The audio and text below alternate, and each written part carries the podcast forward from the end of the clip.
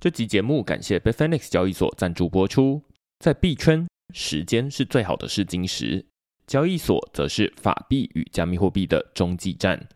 Bitfinex 成立于二零一二年，是一家已历经市场十年考验的交易所。Bitfinex 透过加密货币帮助人们实现金融自由，让转账像是传讯息一样简单，不再有国界之分。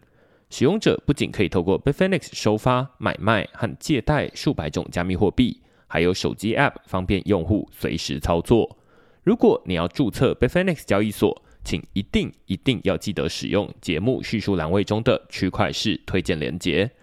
让 Bitfinex 知道你来自区块式。另外，现在 Bitfinex 还有一项限时的问卷抽奖活动。花五分钟填写你的交易所使用习惯，就有机会获得二十 USDT 的奖励。问卷连接我也放在节目叙述栏位中了，请大家踊跃参与。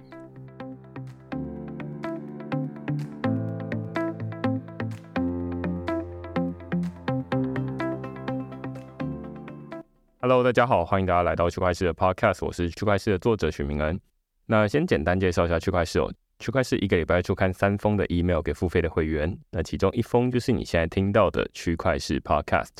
那另外两封我们讨论什么呢？第一封我们讨论的是 Ledger Recover 冷钱包的热备份矛盾。那这篇文章其实在讨论最近大家在这个社群上面蛮有争议的一个题目啊，就是冷钱包它应该要有一个线上的备份吗？那 Ledger 它是一个可能蛮多投资加密货币的人。他会买的一个冷钱包，那所谓冷钱包就是它没有稳定的联网机制，于是它可能是透过这个 USB，或是它透过这个蓝牙，透过电脑或透过手机来连线。那它本身没有一个直接可以上网的功能。那这样的好处是，骇客他就没有办法直接透过网络来窃取里面的资产。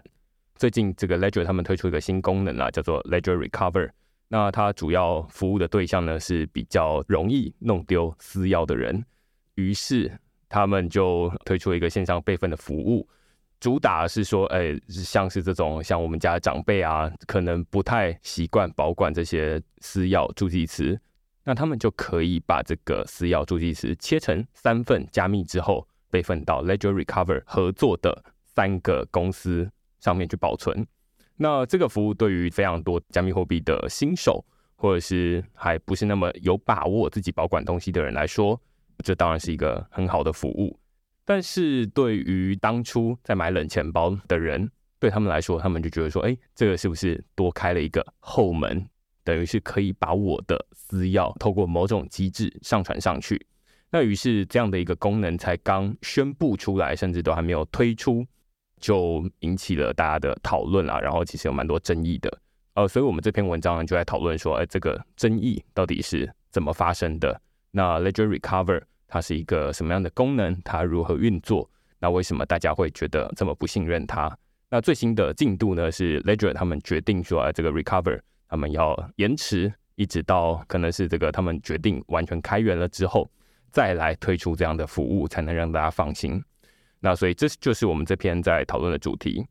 那另外一篇呢，我们讨论的是这个查收 Retro PGF 空投，领取 Gitcoin 捐款者超证。那这篇文章是有点像是在回顾今年二零二三的上半年了。呃，我们在二零二三上半年有做了两次的这个公共财的实验，那两次都有邀请这个区块势的会员们一起参加。那一次是参与 Retro PGF，那其实只要你是付费订阅的会员，那预设你都有参加。那另外一次呢是参与 g i t c o i n Grant 的这个零钱投票，那最后有四十四位的读者。他们用零钱投票来这个支持区块市，然后让我们获得一些资金的配捐。那之所以会有四十四位呢，有可能有人会觉得说，哎，这样蛮少。那很主要的一个原因呢，是在那一段时间，这个以太坊上面的 gas fee 非常的贵哦，就是忽然的变得很高。那那时候有非常多的冥币啊，或者是等等的在运作，所以大家在上面呃想要用零钱捐款，结果要付出的手续费反而比那个零钱还要多了好几倍这样子。那于是最后，实际上绝大多数的这个专案，他们都没有获得太多的投票。那四四位，我事后再看，就觉得哦，好像相对于这个其他的专案来说，已经算是蛮多的哈。那就非常感谢各位读者的支持。那我们在这篇文章呢，就来回顾说，过去这两次公共财的实验，到底对区块链的意义跟对读者有哪些意义了？那所以我们就在这篇文章就是回顾这两次的实验，以及这个 OP 代币跟大家领到的超证，就是你有去呃 Gitcoin Grants 领钱捐款，你就可以拿到超证。那它到底有什么样的用途？好，这就是我们这篇文章来讨论的主题。那如果大家对于这些内容有兴趣的话呢，欢迎你到 Google 上面搜寻“区块势趋势的事”，你就可以找到所有的内容了。也欢迎大家用付费订阅来支持区块势的营运。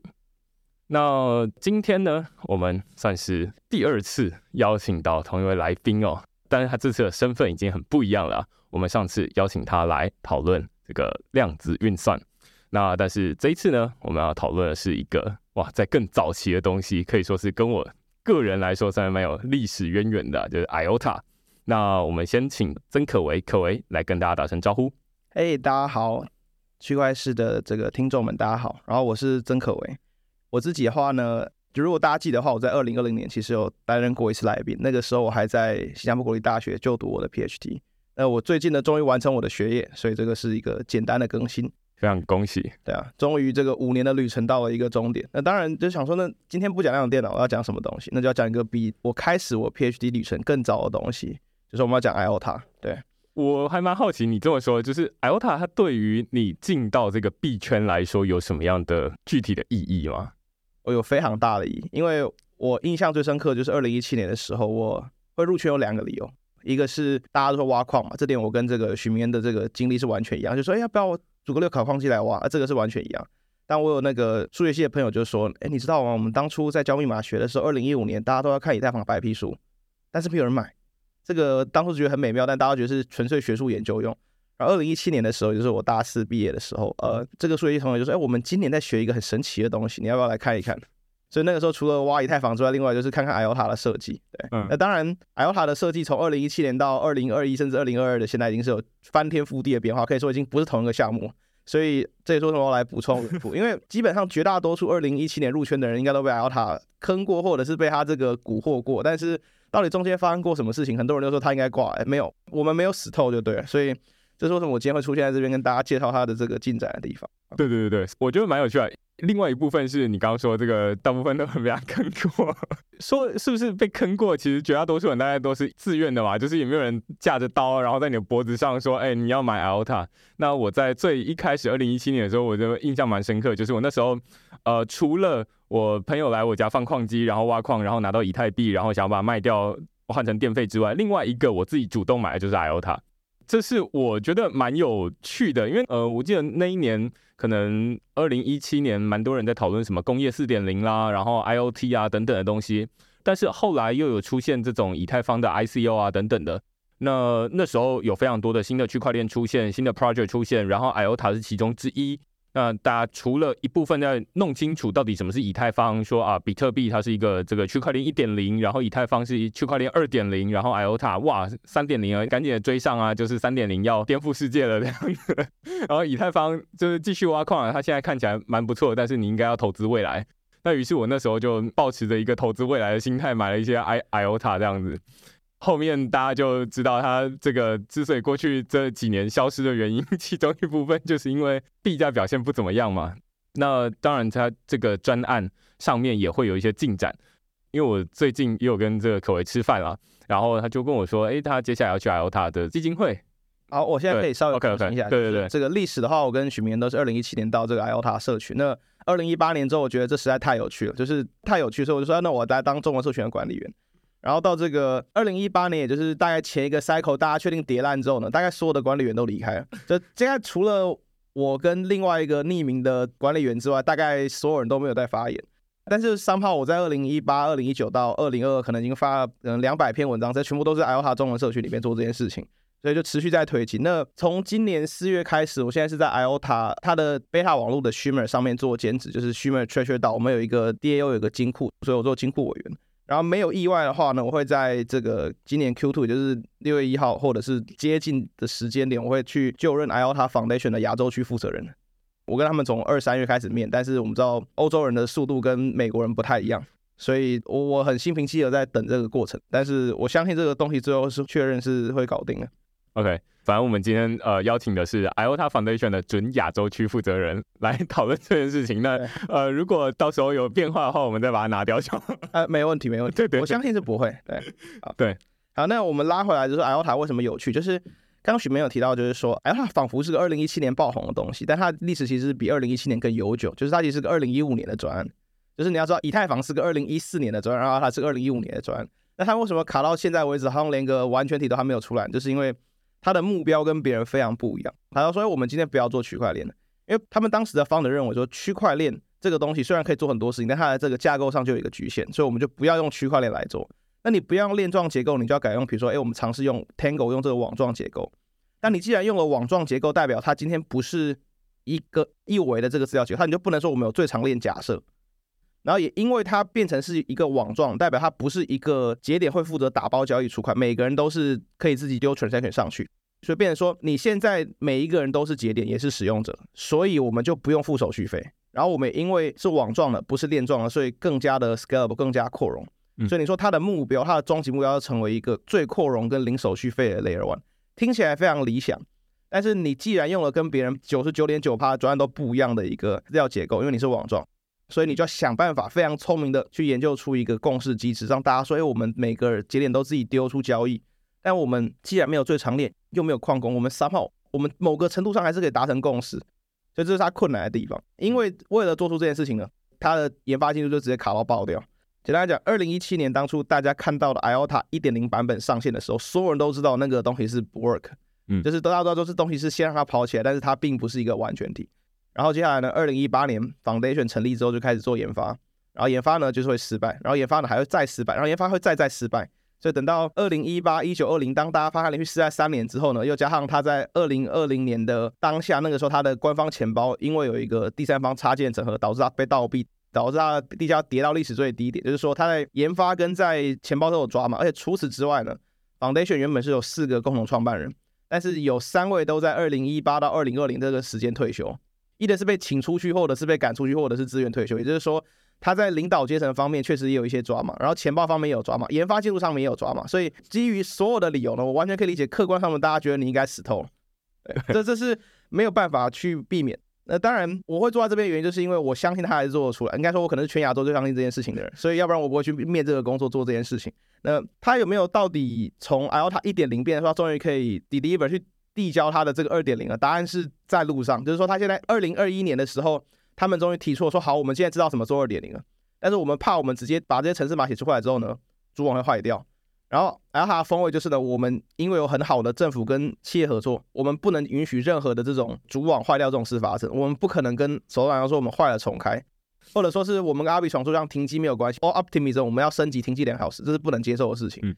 所以他说法就是说，好，那我们先把我们确认能改的东西都改一改，比如说，资料结构不要再用 account base 啊，改用 UTXO，或者说我们把很 fancy 的抗浪计算拿掉，我们把很 fancy 的三进位改为二进位。所以总而言之，二零二一年的时候呢，可以说 IOTA 的这个整个路线图跟整个项目是直接重生。就如果你在网络上面看到任何对 IOTA 的评论，只要是早于二零二一年年中的，都不用考虑，这全部都是错的，或全部都是过时的。所以你可以说，那二零二一年之后，他说，哎，他现在说啊，我们调到 IOTA 一点五。那二点零的零点五差呢？他们就说我们要慢慢的测试我们的共识机制是可以 work，所以说我们先测试在测试网，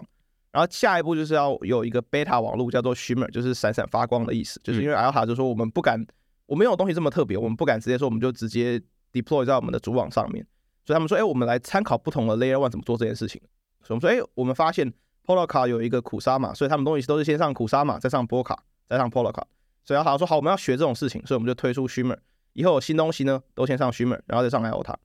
那你可以说 Shimmer 跟 IOTA 的关系就是 IOTA 主要是服务政府跟主要服务企业，所以如果你以后看到什么政府的 credential 啊，还是什么企业要用什么物联网、车联网，政府要做什么比较大型的合作案，都会挂在 IOTA 上面。那 Shimmer 就是说，如果你今天你是要做比较偏向 GameFi、DeFi、NFT 这种比较低准的，或者说加密货币原生的东西的时候，就放在 Shimmer 上面。所以这是这两个不同 Layer One 差别，但他们都是用类似的技术，只是一个稍微新，但一个比较稳固。我这边蛮好奇，就是因为其实，在二零一七年的时候，大家在看这个 IOTA，其中一个会觉得说，哦，好像已经有蛮多欧洲的企业跳出来说，哎，我们要用 IOTA，因为我们可能在做这个车联网，然后我们在做物联网。那时候有非常多的公司你可能都是会觉得说啊，这就是一个传统的品牌公司，他们应该不会冒险吧？应该会审慎评估这些东西吧？那到目前为止，IOTA 上面，因为你刚刚说，其实在二零二一年之前的这个路线图，大概都是整个是砍掉重练了。那在现在二零二三年的五月底这个时间点，IOTA 上面有什么样具体的应用？它已经发生了，还是目前还没有？所以我说它科技树改掉，但它的这个市场策略其实不见得有所更改。就是 IOTA 的市场策略一直跟绝大多数 Layer One 不同。当你今天听到 Ethereum，或者说你今天听到 Solana，或者今天听 Arbitrum 的时候，你的想法都是说，他们好像希望诞生一些加密货币原生很伟大的东西，比如说 Arbitrum，我们就说哇，比如说我们看到这个 GMX 啊，或者 Solana，我们所以我们能不能够做一个链上纳斯达克，都听起来是一个加密货币原生的应用。但是 IOTA 它是属于极少数 Layer One，说我们要能够成长茁壮，一定要跟传统企业、跟政府来做合作。那它具体上到底怎么说什么？除了二零一七年跟很多汽车厂合作。但这个合作其实都只是小型合作案，并不是他们会突然拿一大笔钱去买 IOTA token。他们当然愿意拿一些钱给 IOTA 来养研究员。这是为什么 IOTA 的币价长时间或者说在绝大多数人都表现不好，然后 Foundation 也没有任何份额，也没有任何预挖或这个私募保留，也没有 VC，但它三号还是一直可以活下来，这是让很多人都很纳闷的事情。但是说，因为它其实是一直有跟企业跟政府在做合作，那它到底具体合作什么呢？比较大的合作政府案是一个叫做 EBSI，就是 European Blockchain Service Infrastructure，就是欧盟区块链服务的基础建设。所以 Alta 就是每年去投第一轮、第二 A 轮、第二 B 轮、第 C 轮，就是你基本上不会看任何区块链项目是以几年为单位跟政府在做合作。你可能可以说 Algorand 也是做类似的事，但是 Alta 是欧盟大本营，做的非常的彻底。所以他想要把自己变成欧盟区块链的或者欧盟去中心化账本的这个基础层，就是假设哪一天欧盟，所以我们现在。通过米卡之后，我们之后要再建设某些东西的时候，IOTA 就是我们 EBSI，所以你们应该要优先考虑我们。这一方面是他在政府上面的地方。那另外一点，除了欧盟这个大本营之外，他们在二零二一年的时候也有拿下这个非洲 African Trademark，就是现在在非洲那边呃很多港口，他们都要做一些呃物流啊、logistics 或一些相关的这些东西，它会这种建立在 IOTA 上面。所以你可以说 IOTA 是一个非常不 crypto native 的一个 layer one。至少就 IOTA，我们先谈这部分，先不谈 Shimmer。所以这是他做这些事情。那具体来讲，他们还有做什么？就是我们刚刚都是谈嘛大东西，那到底有没有真的有人付钱给 IOTA 做任何什么事情呢？我可以想到的第一个是一个荷兰政府案子，是说，哎，我们希望鼓励大家都使用洁净能源。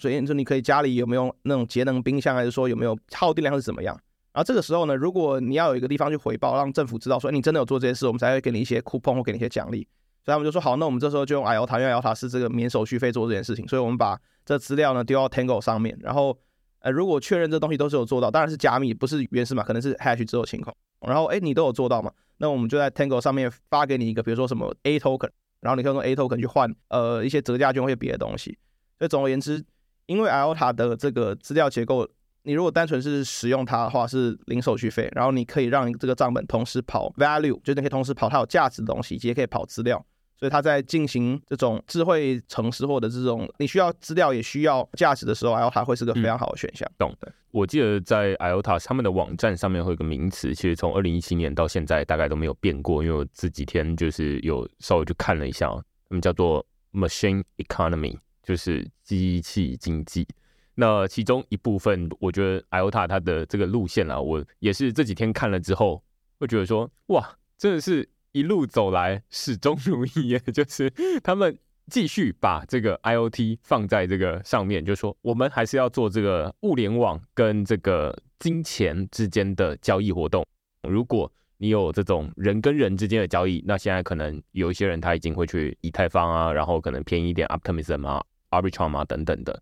那但是它的手续费就算再怎么低，像我最近发这个 OP 代币的空投给。这个区块链会员发一百七十个人，那总共 gas fee 也是要付七美金左右，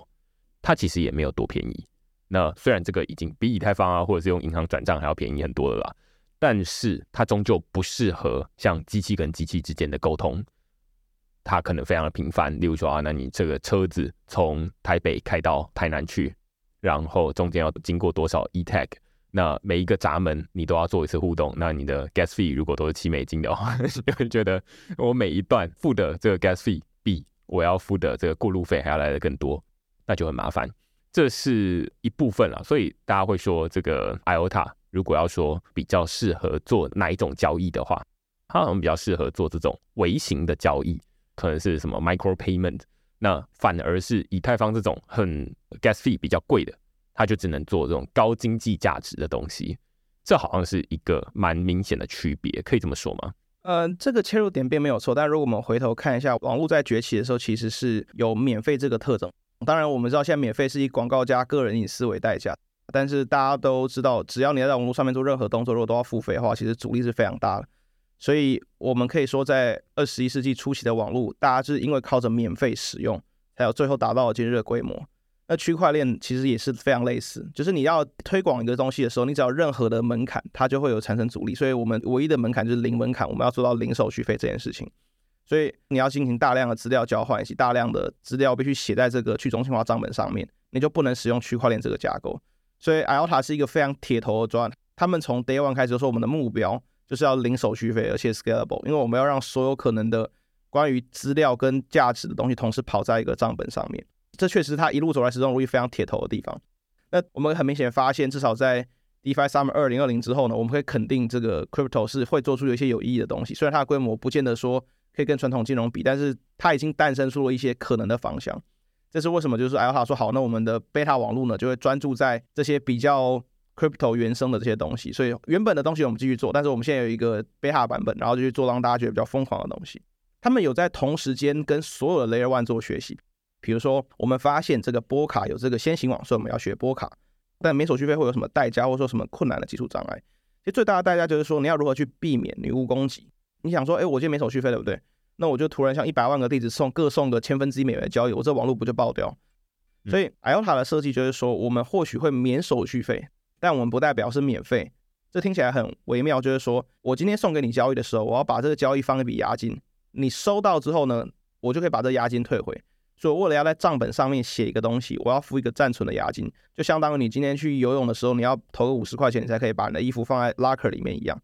这个不是手续费，但这确实是一个机会成本，就是我们要想办法设计一个东西，是让大家可以 feeless 的使用，但是不是 free to use。所以现在官方的这个 narrative 会变成 feeless but not free。因为大家都知道，就是如果你听的东西是免费使用，那第一个反应就是我就把你打包。嗯，对。所以我们再退几步来看哦，就是说现在看起来以太坊啊、IOTA 他们之间会有一些，例如说在应用定位上面的差别。如果你说以太坊它现在绝大多数的应用大概都是刚刚说的 crypto native，就是会有非常多的 DeFi、NFT，然后大家都在说的，你每次在听以太坊的应用的时候，你有点像是把既有的知识打掉。重来，然后货币银行学只要留下最精华的那一部分就好。你只要知道说，未来不一定有银行，但是会有金融。那所以这个金融它可能会发生在这个区块链上面，也可能发生在银行上面，也可能发生在其他地方。所以这是在讲以太坊上面的发展的时候，大家会需要做的一些基础认知的这个脑袋的准备。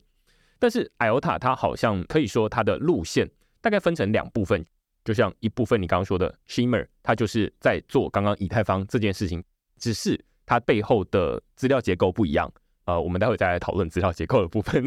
感觉有点技术。那但是另外一部分是 IOTA，那 IOTA 它有点像是在做这种，如果我们要说我们现在生活的这个世界，物理世界跟 Crypto 这个世界的界接。你有什么东西是，例如说政府啊，或者是呃企业啊，大家都很想要说，哦，我想要把一些东西放到链上，据说放到链上它可以不可篡改，它可以怎么样？所以我想要把东西放上去。但是大家都遇到一个问题，就是在过去这几年，包含什么林务局啊等等的，他们就是想要把这个资料放上去，但是他就要遇到一个问题是，啊，我这 gas fee 太贵啊，那我写上去不划算，或者是法务部也是一样啊，就是啊写上去不划算，于是第一步都会是先遇到不划算。第二步就会想说，那我久久再写一次好了，试试看。第三步就会觉得说，那我还是不要写在主网上面，我写在测试网上面，或者他就直接自己打造一个自己的区块链，大概都会变成这样的逻辑。那最后大家就会有人跳出来质疑说，啊，这个自己打造的区块链就不是区块链啊，等等的，会有这样的一个状况。所以现在已经没有太多的这个政府机关，至少在台湾这边会说啊，我们要把资料写上链。因为其他的前辈学长们就会告诉你说，你不知道 gas fee 很贵啦。那如果你知道的话，你就知道说，那完全没有办法预估你之后到底要编多少预算去把这些资料写上去。你这些资料有这么有价值吗？等等等等的。那听起来 IOTA 它是比较适合做这件事情，因为至少它好像只是需要一笔押金放在那边，然后接下来你就可以 feeless 的使用，可以这么说吗？可以，应该说我们回顾来想一下，就是说一个分散式账本，它最本质上稀缺的东西是什么？它最稀缺就是它的储存空间及它的频宽。所以无论你的 Layer One 号称你多么的扩容，它在每一个物理瞬间，它总是有上限的 TPS。就算是一百万，它一样是个固定数字。所以问题就是一，你要怎么去分配这个 TPS？然后第二个就是，不论你储存的资料多么有效率，你的硬碟就是这么大。你不能说我们今天有一个非常 magical 的东西，我们突然就可以把这个比如人类的知识塞在一 GB 里面，没有办法。你就是要足够储存空间。所以你任何的网络都要去解决这个问题。那 IOTA 对于第一个做法就是说，哎，我们今天就算我们今天变非常 scalable，我们还是会有一个 TPS 的限制。但你持有的 IOTA 多的话呢，你就会获得一个保证的 TPS。也就是说，假设我一 percent IOTA，那我在尖峰的时候呢，我就一定可以发出一 percent 的交易。当然，在离峰如果都没有人用的话呢，那这个一 percent 的保障就没有必要，就没有经济价值。所以 IOTA 的 utility 就在它物理世界的两个限制，它是直接在把它网络里面绑定。所以第一个就是它如何把交易送出去这个平宽的绑定。那第二个就是储存空间，你要在上面写任何东西，你就是要付押金。不论你今天是要写一段资讯，还是说你要印一个诶明恩币，然后把它分给所有人，那这你。你印这个东西呢，是确实是需要押金，但你分送出去都是不用呃手续费，只要你的平宽够。那相信依照 IOTA 目前的主网并没有被塞爆，也没有太多人使用，那你是不需要去竞争这个频宽。那如果我今天我，我们两个自拍，我跟明恩自拍，我们有一张 NFT 也是可以发在 Layer One 上面。那如果我今天把它传给明恩，明恩觉得不好看，把它烧掉，他就会把押金拿回来。就是说，押金这个学习的部分，其实可以说是包含了 EOS Tron 或者是 Solana 都有类似的不东西，只是。他们在转移的过程中是需要手续费。IOTA 就是说我跑，我们理解到不可能做到完全不需要代价就在 Layer One 上面做事，但是我们的代价可以是押金，就是时间机会成本，而不是说有一个不可回复的 fee。嗯，所以本质上押金跟手续费是不一样的事情，懂？蛮有趣的，因为我录这一集倒是没有特别想要告诉大家说啊，IOTA 现在复活了，或是大家应该要接下来要花很多时间去研究这个东西，因为现在确实我自己在看蛮多的这个新闻啊、讨论啊，其实关于 IOTA 的讨论还没有那么多，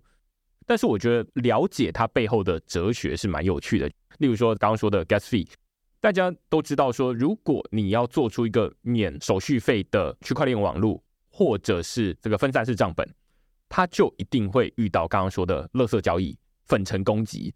你越免费，我就可以砸爆你，那最终就会卡住，因为它不可能无限扩容。于是它一定要有某种程度的费用。对，那某种程度的代价，在以太坊、在比特币，它选择的是手续费。于是你每一次送出去都不是免费的，你都要付出一点什么东西。这其实跟 email 有点类似，email 它最一开始也是免费让大家随便送，于是就大家会收到一堆垃圾讯息。那后来他们就会呃想说啊，那有没有透过什么 proof of work 的方式？所以其实最初的比特币它 proof of work 的机制是从 email 这边学习来的。那他们想说好，那可以这么做。那 IOTA 我觉得蛮有趣的是，他也想说，那代价一定要是我付钱出去吗？我不能是其他的东西，其他的经济代价吗？呃，我的钱被锁在那边，其实某种程度也是一种代价，可以说是个时间成本，对啊，对，所以呃，我觉得这种东西就是它会挑战大家对于现在既有认知的思考弹性。那我个人会觉得这是有趣的部分，就是撇开这个可怜的币价，我不知道它后来有没有起来啦，但是。我会觉得说，你去理解说哈，那他现在哦，有人这么做，有人把自己的这个区块链，或者是啊自己的这个分散式账本拆成两部分，一部分给 Degen 用，Degen 就是非常会去冲土狗矿，然后会去试很多 DeFi，会去试很多 NFT，会想要撸这个空投的人，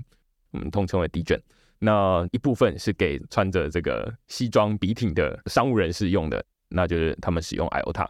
只不过我们回头啦，就来讨论，就是说到目前为止，我们听到 IOTA 它一个跟目前的区块链很不一样的地方是，它有一个基本前提假设，就是他会觉得区块链可能不够好，或者是有问题，于是他才跳出来说啊，我们要用另外一个资料结构。如果你要用汽车比喻的话，它感觉就是用另外一种引擎啦。就是你说啊，本来区块链它是一种引擎，它是一种资料结构。那我们就想说啊，不要油车啦，其实电车也不错啊，或者是未来它可能会有这种加水，你就可以出发了这样子，那说不定也可以。那这是另外一种资料结构。那所以在 IOTA 这边，他们就想说啊，那我们应该用 Tango 用网状的结构，而不是用链状的结构。但是这具体来说，你会知道 IOTA 它到底为什么当初在这么早二零一五年的时候就觉得区块链没有发展性吗？还是它有什么限制？应该说，Alta 这四位 founder 其实是在圈子很久，他们很多是一三年就在圈子里面，不论是做最早的 POS 项目，还是说他们自己在欧洲也开过小型交易所。那当然这些后面项目都没有成功，但他们确实很早就在这个币圈，所以他们想就是说区块链不可能三难，其实当时已经算是一个呃众所周知的事情，就是说呃你同时要获得去中心化、扩容以及这个安全性是很困难的。那有没有办法挑战这件事情？就是说，看起来在区块链世界里面，这件事是很难去处理。你一种做法就是，我们就用以太坊的中心标准的这种做法，就是我们先拿去中心化跟安全。那效能呢？我们这种方法别方法来堆。不论是要从 Layer One 呃 sharding，然后发现搞了五年效能做不出来，所以我们就改成 Rollup Century 丢到 Layer Two，这是一种做法。那当然，你也可以稍微的说，我们降低一点网络安全性。那我们搞不好安全性下降一，效能上升十倍，那搞不好像 s o l a 这种 approach 也会 work。对那当然，另一种做法就是说，那我们不要有共享安全性，我们每一个人都是一条小链，那就是 Cosmos 的做法。总而言之，你在这个三角形里面，你会觉得说，你好像在一个阴影之中，你就是没有办法同时把这三个东西都压下去，你就是可以压到两个，压不了三个。那 LTA 的认知就是说，他去研究就是说，这搞不好虽然我们用的是区块链这个问题，不用区块链就不会有区块链不可能三难，逻辑上是完全可以理解。但是到底你的总限制是什么？就是你为了绕过区块链不可能三难，你获得在 Layer One 有一个高效能去中心化。又安全，然后还零手续费，听起来就是好像不会是真的。你付出什么代价？所以他们内部跟大部分 Layer One 不一样，他们养了超多研究员。你觉得他们的报告跟他们的对市场的观察，我觉得是非常棒。他们说法就是说，所谓的区块链不可能三难，只是去中心化不可能四难的一个特例。对，那你到底付出了哪一个特例呢？你为了要去执行智能合约，就是区块链的特征，就是因为怎么讲，它这个东西是所有人会对账本达到一个同时间的共识。就是说，你可以说，就是你任何的事件是有排序的，有一个全局排序。你为了全局排序，你才能够保智能合约，因为智能合约相当于电脑说，哎，我们现在 t 等于零的时候什么状况，然后我们现在跟电脑说你 run 一个东西，然后 t 等于一，它就变成下一个状态。那如果你现在没有一个全局时间了，你没办法跑智能合约了，你可以说你就丧失了一个非常重要的应用的可能在 Layer One 上面。嗯，大家好，就说好，我们今天以丧失智能合约为代价，我们要同时召唤出区块链不可能三角，三个角都可以获得，就对了。你可以说，如果以最学术，但是又把这个学术简化的话，就是我们以放弃全局时间跟放弃智能合约的执行在 Layer One 为代价，获得零手续费、去中心化、扩容以及安全性。那当然，具体上呢，为了在没有全局时间的情况下面，又是所有人都可以一起写交易的一个网状资料结构，还可以达成一个共识机制，这是为什么它会卡四年的缘故。因为这东西，他们最初认为在二零一九年好像都做出来，然后后来发现，哎，这东西在某些条件下要 fail，然后二零二零年再一次，啊再 fail，然后二零二一年好，我们大概做出来。所以他的理想很大，也是一个研究取向的一个 Layer One。当然，现在开始之后，我们现在可以开始找工程师开始写程式嘛。但我只说，如果大家去理解用最大观来看，就是 Alpha 认为区块链不可能三难的跳脱方式，就是你不要使用区块链。那当然，你丧失了智能合约的网络中，你好像丧失了大量可以呃使用的东西。但是其实大家也不能这么想，原因是以太坊的长远目标，大家也不会把智能合约执行在 Layer One 上面。它的 Layer One 会变成 Settlement Layer，就是你可以说是。处理 Layer Two 的那个最后的资产定义，或者是 Consensus Layer，就是我们的共识或者我们的争议是争端解决是发生在 Layer One，但是大部分的计算本来就不在 Layer One，所以 IOTA 也有效学习这个路径，就是说我们现在把结算层跟执行层分层，我们的 Layer One 呢是一个拥有所有良好性质，但是不能跑智能合约 Layer One，但没关系，我们在 Layer One 定义一个我们的账户是可以把 Layer Two anchor 下来，就是可以投射下来。所以上面大家可以在 Layer Two 上面跑什么 EVM 啊、Sol VM、Move VM 都可以。那那一些 Layer Two 确实都会变成说是有区块链的限制，但是我们共享了一个最 scalable 跟一个免费的 Layer One。所以它目标就是说，我们今天要成为最 scalable Layer 然后我们也学习到了，我们确实是有无法跑智能合约这限制，所以我们把智能合约挪到 Layer Two。然后 Shimmer 呢，也即将会有它第一个 Layer Two，就是 Shimmer EVM，没有意外的话会在这一个季度上线。听到这边，大家会不会有一种感觉啊？就是我会一直觉得说，虽然他觉得走得慢，但是他有一种随时想要弯道超车的感觉。就是像刚刚说的，这种区块链不可能三角，就像刚刚说的代价，他就可以跳出来说，呃，没有没有没有，我们没有要用这个手续费，我们要用时间成本。那现在他就跟你说，哎，这个区块链不可能三角，他就说没有没有，我们没有要跟你玩这个游戏，我们要玩账本，好，我们要玩这个更大的游戏。那更大的游戏会有更大的限制，那我们只要牺牲其中一个，那大家都在觉得说啊，然后区块链没有智慧合约，就像现在比特币，它都要跳出来说，哎，我们可以执行某种程度的智慧合约，然后让他好像可以做一点什么样的操作。但是 IOTA 他们要跳出来，就是说，哦，我们宁愿牺牲这个智慧合约，但是我们要让区块链的不可能三角变成可能。那我刚听到这边就会觉得说，哦，听起来很没有前景耶，就是不能智慧合约，感觉就很没有前景。但是后来再回头想想，就是你刚刚说的，以太坊现在其实也开始慢慢的把他们的执行层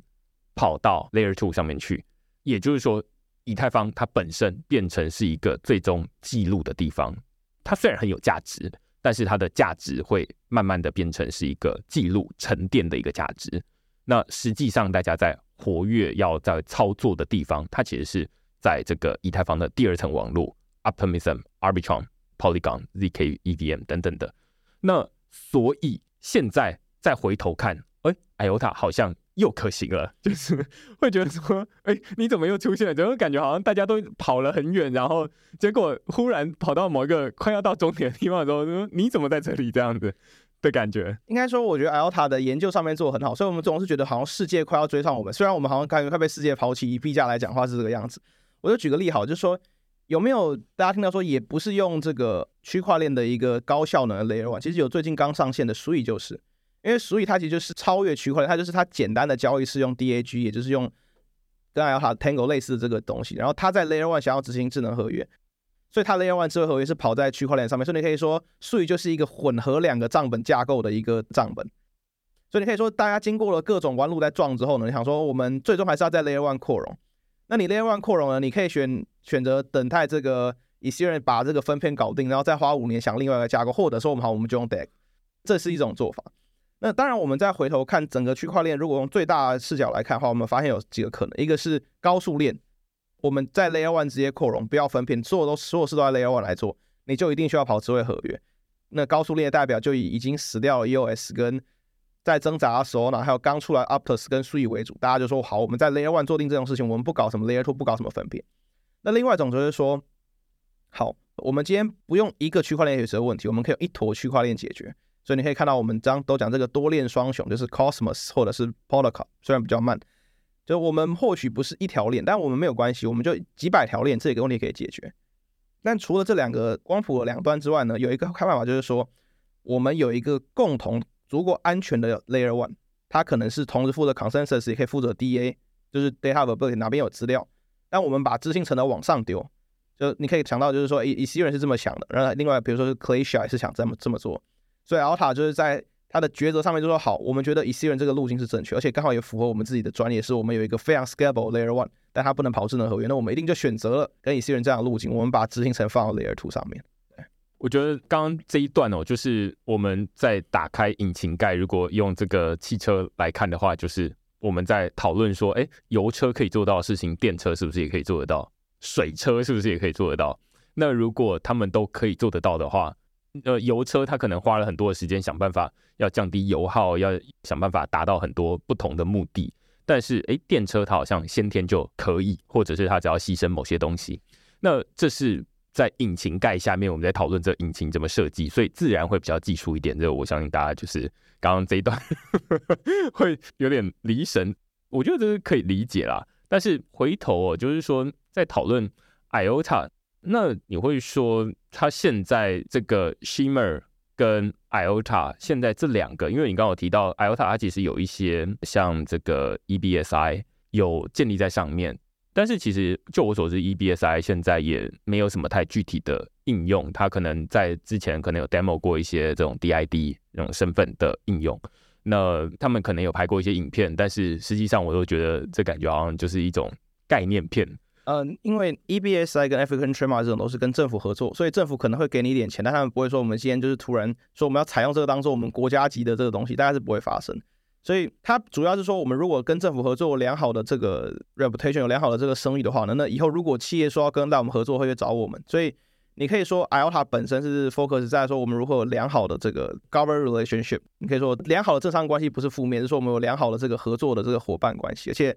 我们从二零一七年活到现在，也是一个呃持续在做这件事情，并不是那么容易的。嗯，对。对那 IOTA 跟 Shimmer。现你说现在的 roadmap 是什么？就是说，我们后来大家发现，大家对于智能合约能不能够被执行，还是非常的介意。所以，我们现在最大的优先度就是我们要在 Shimmer 上面去上线我们第一个 Shimmer 的 Layer Two，就是 Shimmer EVM。所以，IOTA 的社群的呃，应该说 Shimmer 社群的朋友，就是哎，他在这个 Layer One 上面可以 int token 啊，可以 int NFT，免费转来转去。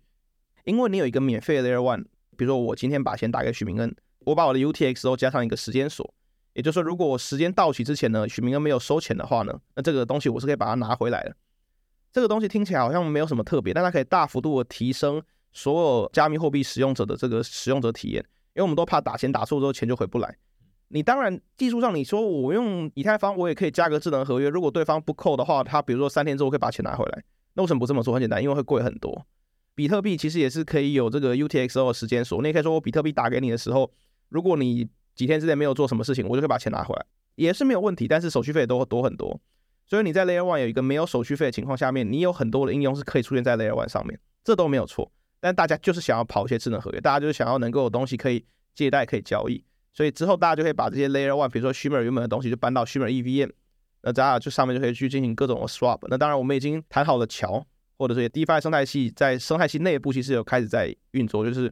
不论是那种 Uniswap 的 fork 还是什么 Aave Compound fork，都已经在生态系里面就位。就是我们现在蓄势待发，要从 EVM 这边。让大家可以来玩它的 Layer Two 的 EVM，然后玩一玩之后，可能觉得说，哎，好像不知道为什么这个生态系还有一个很有很免费的 Layer 然后就顺便下去玩。这是 Shimmer 这边的 approach，就是说，好，我们先让大家来 Layer Two 玩，完了再让大家看大家会不会下去。我自己会觉得这个就是我刚刚其中一个蛮大的疑惑，因为当大家都在使用区块链的时候，你会觉得说，啊，那大家使用同样一个资料结构，感觉彼此互通是比较容易的。那当一边使用的是区块链，像现在可能百分之九十九的这个经济活动大概都使用这个区块链，但是哎，有一个人他跳出来说啊，我们使用 Tango，那直觉的问题就是，那我要怎么跨过去？有点像是那好像是在另外一个星球，那我们现在没有一个太方便的交通的方法过去，那我们就会不知道到底要怎么跨过去。但是现在看起来是这样，就是说。Shimmer 会有一个 EVM，或者是 IOTA 可能也会有一个 EVM。那这个 EVM 可以跟其他的 EVM 互通，他们可能会有一个桥，太难用物理世界比喻了。那反正就是彼此在同一个时空里面，于是大家可以互通。只是他们背后要把这些 EVM 记录下去的资料的这个底层，其实是不一样的。一个是 Tango，一个是区块链，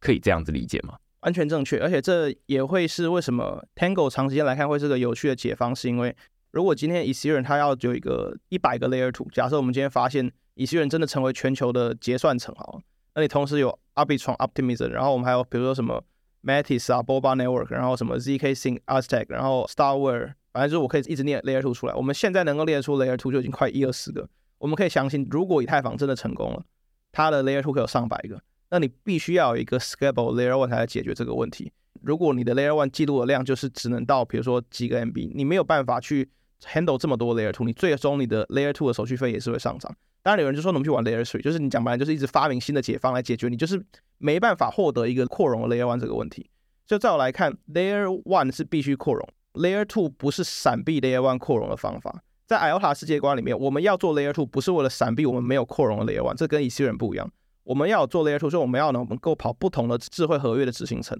你今天你想要做一个类似 Polygon 的侧链，没有问题；你要做一个 Permission 的政府链，没有问题；你想要做高速的 Sol VM、Move VM 也没有问题。但你都是共享了一个扩容的 Layer One，而且这个 Layer One 是零手续费。也就是说，当我今天我想要把一个从 Shimmer EVM 拉下来，比如说我要跑去 Shimmer，比如说 Move VM，这两个动作都是零手续费。假设你今天你要把钱从 Arbitrum 搬到 Optimism，你的选择就是一的我下桥之后花两次钱。就是我可以下官方桥，再上官方桥花七天，或者是我相信某一种桥，像是 Hub Protocol，它不会爆掉，就是它没有办法用低手续费，但是又同时拥有主网安全性的形式来去在 Layer Two 之间移动。那当然，比特币的说法就是说，如果我们之后所有的 ZK EVM 都 share 同样的形式，那我们可以或许做到这件事情。那就是我们要再去等待更多的数学发明。那我们当然可以说，我们在 Layer One 透过你直接直下直上都零手续费这两个动作，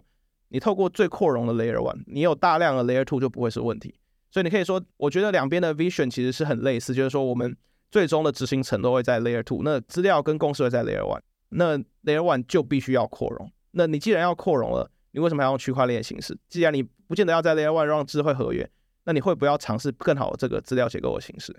当然你可以说这是少数派的提问，但是我觉得这是一个非常有意思的这个研究方向，就对。嗯，我觉得从最一开始啊，我们在讨论这个 IOTA，那 IOTA 他们从二零一五年就觉得区块链可能有一些问题，可能有一些限制。那区块链的不可能三角的问题，就是他们看到的最大的瓶颈。那于是他们开始做这个东西。那只是到二零二三年了，回头会看说，哦，那现在还在做这个想要把整个这个根基翻过来的事情，会觉得有点疯狂。那甚至大家会觉得说，这其实在现实世界生活上面也是不太可行的做法，因为大家都知道说，其实像现在的这种作业系统，Android 啊，或者是 iOS，他们可能是最普遍大家都在使用的作业系统。但是也未必是技术上最好的作业系统，它可能有更好的，只是它可能没有人习惯，或者是已经没有开发者建立在那上面。于是，当上面有越来越多应用建立在上面的时候，它有点像是这个地基，它会越来越稳固，它越来越难被直接翻过来。那 IOTA 它现在想要试的一个还蛮重要的方法是：好，现在我们整个重新翻过来，但是前提有个基础假设是。现在现实世界上面还有很多没有被满足的需求，是区块链没有办法做到的事情。你可以说区块链唯一的自发应用，在不需要激励的情况下，大家就用的东西就是转账，而且这是稳定币转账。大家常喜欢讲的就是你不论什么 DID 还是各式各样的，当然我们在讲稍微做更多可能是 DeFi 或 GameFi NFT，但整体而言，这个东西对现实世界基本上是没有任何影响。我们从来不认为这个 Game Set 就从来不认为这个游戏已经结束，已经有以以太坊已经达到了终局之战。在我们来看，我们的目标是我们要活得久到我们可以跟政府就是达成够好的这个合作，以及跟企业让我们理解我们的这个技术的优越。就在我们来看，这个竞赛远远还没有结束，它甚至有没有开始都不一定。就是或许已经落地的就是 USDT 加 USDC 转账。你说 DeFi 跟 NFT 有没有改变人的生活，解决任何具体的问题呢？身为一个在币圈很久的老韭菜，我都不敢讲这句话，就对了。就是我看到了很多的可能，但你除了一些特化的情况，比如说哦，我们用门罗币转账获得隐私，Fine。那好像它解决了一些很小的问题，但它并没有解决真正大问题。你如果要解决真正大问题，那或许你必须在整个技术上面是要好十倍以上。我当然同意，就是说，如果你已经到了大家差不多都是获得了类似的技术，那可能拼的是呃系统整合或者是呃生态系之类的情况。但如果你可以比你之前的前一个时代好十倍以上，那你可能就是说，那我们可以用这个 Peter Thiel 的说法，就是说我们从零到一的时候，我们如果要做革，我们要做的是革命，而不是做改良的时候，我们有好十倍。那或许我们可以把这个之前的这个 legacy 全部给压过去。所以应该说，IOTA 就是说，我们想从第一原理做研究，然后我们想要跟现实世界的政府跟企业拥有良好的关系。那当然，我们知道，为了区分课程，我们就做出了 Beta Shimmer，然后也让所有新的技术会先上在 Shimmer 上面。大家想玩 EVM，OK，先玩 Shimmer，因为这东西如果坏掉的话，至少 IOTA 那边不会任何问题的。所以这是我们现在的这个策略。嗯，所以在我来看。或许大规模采用真的会在一个 cycle 之内到来，但是到这一个瞬间的当下，我是从来不认为这个东西已经改变了世界。嗯，我觉得他在二零二三年的时候，想要把整个不是整个 Layer One 哦，而是整个 区块链的架构都颠覆过来，会觉得很荒谬的。其中一个原因是大家潜意识会觉得说，啊，区块链都已经发展到现在这样了。感觉好像现在大家都已经在开自来水的生活了，你还在那边想说要怎么挑水挑的有效率，这是一件奇怪的事情。但是我觉得 IOTA 会有一个蛮有趣的世界观或者是时间观，是他会觉得看这个区块链或者是 Web3 的发展，它是一个很长期的事情。那现在甚至都还没开始，就像。呃，我们每天都会知道说啊，我们这个路上随便抓一个人说，哎，你现在这个有在使用 DeFi 吗？哎，我跟你说没有，那就更不用说这些 DeFi 有进到我们的日常生活中，有影响到我们的物理世界生活吗？可能没有，顶多就是说很多人在上面赚钱而已。所以现在大家在这个区块链世界里面，当然会觉得说，哎，这里都已经发生这么多事情了，你还被卡在那个时空，有点像丁守中这样子，呵 呵你就被卡在那里出不来。但是实际上，它可能是有一个更长远的目标，会觉得说，哎，如果把更根本的问题解决了，那未来大家可能会走得更顺畅一点，而不是边走然后边修，然后 Layer One 不行叠 Layer Two，Layer Two 不行叠 Layer Three。对，那我觉得这是两种不同的逻辑啦，然后也是我觉得这一集最有价值的地方，就是大家会在另外一个生态系里面会看到他们是如何思考，然后跟他们会有不同的见解，就是会觉得说 Web3 现在其实说真的，大家还没有真的在物理世界里面，大家会说，呃，你去参与这个东西，你除了能够赚钱之外，其实更多人是赔钱了。其实我觉得，甚至不是赚钱 是说转钱。因为其实大多数它的使用就是 U 转账，所以你说在这个概念上面最成功的可能是 Strong 用 USDT 转账。但是我们当然知道，如果这个东西要成功，不会就只是一个转账体系，甚至不见得只是个金融体系。所以为什么会谈后面的 DID 或谈后面的相关的不同的政府上面的企业上面的应用？因为讲白了，如果它最后只是转账加金钱，那它的格局还是不是够不够大？对啊。所以，在我来看，就是 Alpha 目标，就是它的时间轴确实很不一样。如果我们要解决一个问题，那需要时间。就跟如果你今天你要做 ZK Rollup，你今天要去做那些困难的数学问题，那需要时间。那如果那些东西需要时间，那你要做一个革新整个 Layer One Landscape 这个东西，那你需要更多时间。其实并不是很意外。像 Vitalik 就说，哎，区块链跟 ZK 可能是未来十年这个方向。在他的观点来看，他可能认为就是透过 ZK 去解决 Ethereum Layer One 那些呃扩容什么 Danksharding 那些问题，可能是很重要。但是或许你的目标就是说，那你自己可以加区块链，那我们能不能用一个完全不同的东西，也是在十年的这个尺度里面，想要长出一个完全不同的世界观？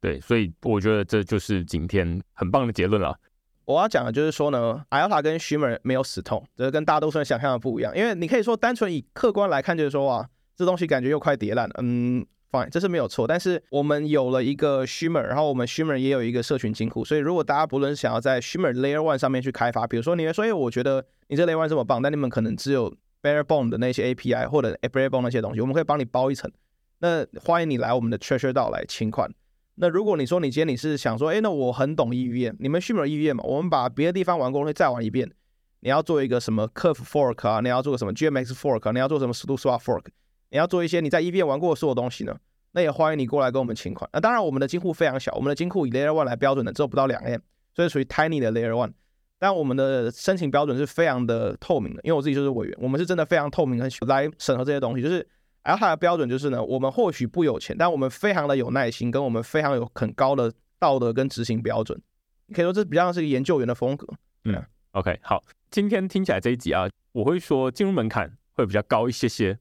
但是我觉得如果你不是才刚进来，而是你进来有一段时间了，然后会觉得说啊，现在以太坊感觉好像它就是不断的在解决自身的问题，而好像没有其他的发展的话，我觉得 IOTA 它是一个让大家看到说，哦，有人用完全不同的方法在做同样的事情，那最终他们也不会长成两个完全独立的东西，而是他们可以透过某种 EVM 的形式互通。只是最后的土壤是不一样的。就是我跟着这许明的这个举例，我来展开一下我对这个整个 Layer One Landscape 这个看法。就是说，很多人都觉得，就是区块链重点是要看那个长出来那些东西，所以我们看应用层，所以我们就要能够长出越多的植物越好。那时候你可以说这种做法就是我们不管土壤好不好，我们就去拼这个种各种东西。但如果你根基不稳呢，你可能就要跟手那样不想停机，就是你的土壤不是很肥沃，然后你但是你的东西长一长之后，你会发现哇，土壤现在没有东西，立刻就枯死。那你也可以平衡的，就是说我边调整土壤边种点东西，像是以太坊这种做法。我们发现这个 Layer One 不行，我们做点 Layer Two，Layer Two 不行，我再做 Layer Three，就是不断的推进。那你也一种做法是，我们能不能够回头思考，我们先找出世界上最好的土壤，我们先做一个土壤科学家。我们把这件事情搞定之后呢，我们就用最肥沃的土壤再让大家开始种。我觉得这是一个光谱上面的取舍不同。那阿塔的做法就是呢，我们要成为最好的选择，我们不是成为比现有的选项更好的选择。